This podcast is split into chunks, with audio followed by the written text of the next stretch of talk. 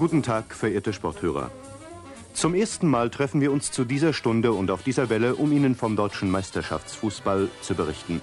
Es ist der 24. August 1963, erster Spieltag der Bundesliga, ein wechselhafter Sommertag. In Saarbrücken beim Spiel gegen den 1. FC Köln strahlender Sonnenschein.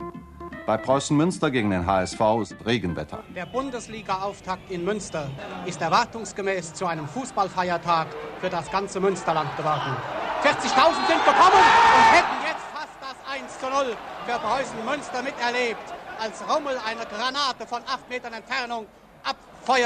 Insgesamt geht es am ersten Spieltag aber friedlich zu. Knapp 300.000 Menschen strömen an diesem Samstag in die Stadien der Republik, fahren mit Borussia Dortmund zu Werder Bremen, mit dem Meidericher Spielverein nach Karlsruhe, gehen zur Schalker Glückaufkampfbahn. Aus Gelsenkirchen-Schalke meldet sich Heribert Fassbender. Ich musste eine Eisenleiter hochklettern auf das baufällige Dach äh, der Glückaufkampfbahn. Wirklich baufällig und ganz vorne keine Absicherung, lag dann das Mikrofon, das man sich nahm und äh, seine Reportage machte. Genau sieben Minuten sind noch zu spielen in der Gelsenkirchener Glückaufkampfbahn und der FC Schalke 04 führt gegen den VfB Stuttgart mit 2 zu 0. Dabei bleibt es. Schalke teilt sich die erste Tabellenführung der Bundesliga mit den Kölnern, die 2 zu 0 in Saarbrücken gewinnen. Am Ende der Saison steht der FC auch als erster Meister fest. Das passt, denn FC-Präsident Franz Krämer ist seit Jahren der hartnäckigste Verfechter der Liga. Weil wir überzeugt sind, dass wir alles tun müssen, was äh, dem Interesse des deutschen Fußballsportes dient. Die Bundesliga war lange diskutiert worden. Es gab den Vorreiter schlechthin, Franz Krämer, der das seit Jahren wollte und sein mächtigster Verbündeter war der Bundestrainer Sepp Herberger. Der hat gesagt, nur mit einer einheitlichen Liga, die wollte der auch schon vorher, ähm, hat die Nationalmannschaft eine Chance, wirklich äh, ein Sammelbecken der Besten zu werden, die sich dann auch aneinander reiben und sich gegenseitig steigern. Aus, aus, aus! Zwar hat die Nationalmannschaft 1954 das Wunder von Bern geschafft, doch Herberger glaubt, dass Deutschland abgehängt werden könnte von anderen Nationen wie den Engländern, den Spaniern, den Italienern, den Franzosen, die längst in Profiligen gegeneinander spielen. Der deutsche Fußball hingegen tickt noch sehr regional. Jede der insgesamt vier Oberligen und die Stadtliga Berlin ermitteln ihre ein bis zwei besten Mannschaften. Die spielen dann in einer Extrarunde nochmal um den nationalen Meistertitel. Die besten Kicker treffen also vergleichsweise selten aufeinander. Ein System, das den Befürwortern der Bundesliga international antiquiert scheint. Manche von ihnen befürchten zudem, ihre besten Spieler ins Ausland zu verlieren. Dort winkt den Spielern mehr Geld, denn die deutschen Oberligen sind Amateurligen. Schon Jahrzehnte vor der Bundesliga gibt es deswegen in Deutschland Reformpläne, erzählt der Historiker und Buchautor Nils Havemann. Die Bundesliga hätte eigentlich schon in den 30er Jahren eingeführt werden können. Es gab damals auch Überlegungen, Überlegungen, eine ja, landesweite Reichsliga einzuführen, aber dies scheiterte vornehmlich an steuerrechtlichen Bedenken. Kurzum, es ging ums Geld. Denn eben weil die Oberligen offiziell Amateurligen waren, müssen die Vereine fast keine Steuern zahlen. Sie gelten als gemeinnützig, ein Privileg, das in einer Bundesliga mit Profis wegzufallen droht. Das Steuerrecht war eigentlich eindeutig. Das Steuerrecht besagte, dass ein professioneller Spieler nicht mit dem Prinzip der Gemeinnützigkeit vereinbar sei. Deren Verlust können sich viele Vereine aber nicht leisten. Ironischerweise brauchen sie das Geld, um ihre Spieler zu bezahlen. Die dürfen offiziell zwar nur so viel verdienen wie ein normaler Arbeitnehmer, Ende der 50er Jahre rund 400 Mark, doch unter der Hand gibt's häufig einen ganzen Batzen extra. Hinter den Kulissen wurde weitaus mehr gezahlt.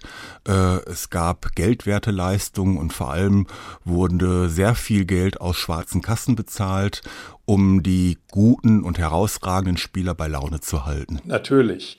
Ähm, sehr bald, äh, als natürlich auch die Vereine äh, um besser dazustehen, äh, anderen die Spieler äh, abzuwerben versuchten. Äh, da fand man erstmal alle möglichen Tricks. Die Oberliga-Welt, sie ist eine Scheinwelt. Doch finanziell immer noch besser als voll besteuert zu werden, argumentieren die Gegner der Bundesliga. Sie befürchten, nicht mehr mithalten zu können mit Vereinen, die ihnen voraus sind, mit Vereinen wie dem ersten FC Köln. Also der erste FC Köln war äh, durch kluges, äh, vorausschauendes Management den anderen Vereinen in der Struktur schon weit überlegen.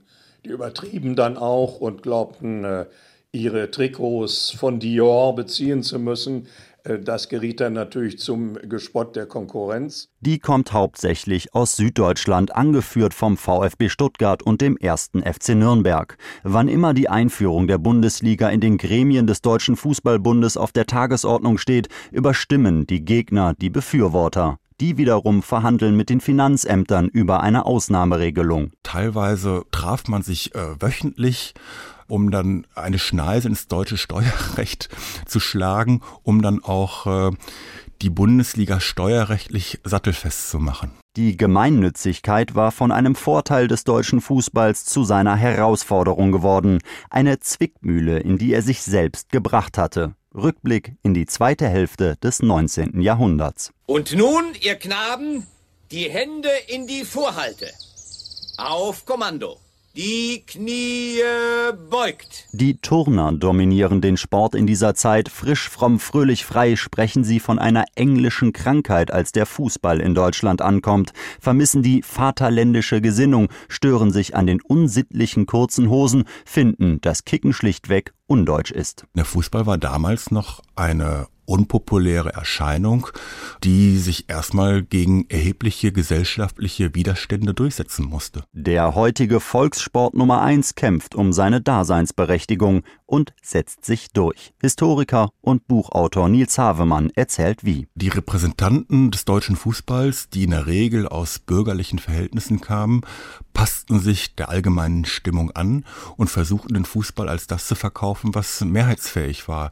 Er wurde dann halt als eine Sportart bezeichnet, die dem nationalen Geist diene, die militärischen Fähigkeiten stärke und äh, all das vor dem Hintergrund, äh, möglichst rasch an die Subventionen des Staates zu kommen. Der Schlüssel dafür war die Gemeinnützigkeit, die die Finanzämter dem Fußball schließlich zuschreiben.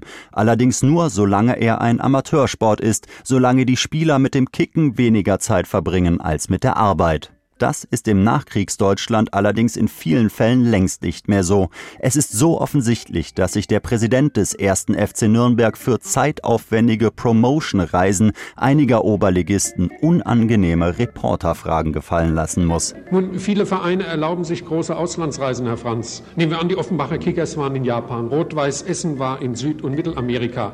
Der Club war zum Beispiel in Amerika mehrere Wochen. Es sind ja. Spieler, die einen Beruf ausüben müssen. Wie verträgt sich das mit der Urlaubsordnung? Diese Spieler haben den reinen Urlaub genommen, keinerlei Verdienstentschädigung, nichts bekommen. Der Club macht überhaupt verdammt wenig Reisen. Der nimmt seine Spieler vielleicht am wenigsten von all den großen Vereinen in Anspruch. Spieler, die sich in ihren vermeintlichen Hauptberufen als Schuster, Schlosser, Schweißer in Zeitungen ablichten lassen, oft wahrscheinlich nur eine Illusion für die Öffentlichkeit, die Identifikation sucht und für die Finanzämter.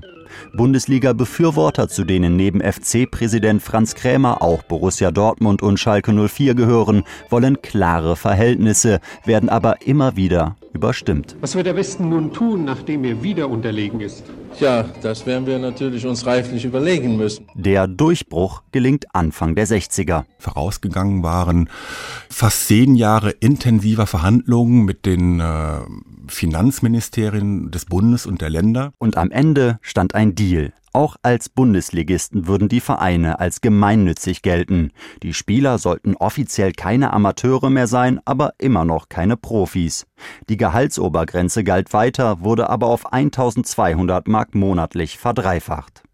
Nils Havemann hat ein besonders eigenartiges Detail in den Vereinbarungen zwischen Fiskus und Fußball recherchiert. Um die Gemeinnützigkeit zu wahren, durften die Spieler offenbar kein Mitglied ihres Vereins mehr sein. Das heißt also, die Fans bejubelten Stars, die gar nicht den Verein angehörten, für die sie schwärmten. Also es war eine völlig absurde Konstruktion, die dort äh, abgeschlossen wurde. Aber es galt halt, die steuerrechtlichen Privilegien zu erhalten.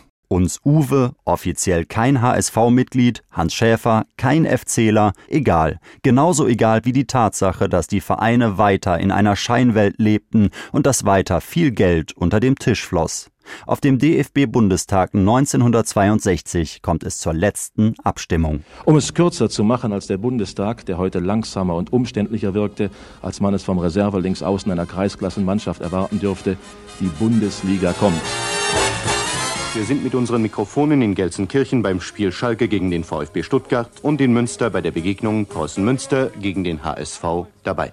Aus Gelsenkirchen-Schalke meldet sich Heribert Fassbender. Auf links außen Libuda, den Benjamin der Schalker, der uns hier ebenfalls sehr gut gefiel, hat einen Freistoß herausgeholt. Steht 1 zu 0 für Preußen Münster. Der Ball rauschte ins Netz mit einer ungeheuren Vehemenz. Und die Begeisterung, meine Damen und Herren, hier im ausverkauften Preußenstadion. Am Ende trotzt Münster dem favorisierten Hamburger SV ein 1 zu 1 ab. Zur Gründung das nächste Problem. Es gab in einem Punkt noch Ärger, natürlich nämlich äh, wer darf in dieser höchsten Liga spielen. 46 Vereine wollen, 16 dürfen. Da gab es Kriterien, aber wie alle solche weichen Kriterien äh, kann man die natürlich auch anders interpretieren. Der Regionalproporz entscheidet. Unter anderem gegen Alemannia Aachen, Fortuna Düsseldorf, Bayer Leverkusen, Borussia Mönchengladbach und den FC Bayern München. Der spätere Rekordmeister der Bundesliga ist nicht dabei, als eine neue Ära im deutschen Fußball beginnt.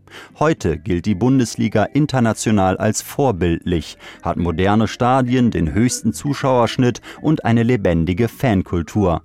Die Vereine zahlen Steuern und wirtschaften meist solide. Alles in allem nicht schlecht für einen Spätstarter.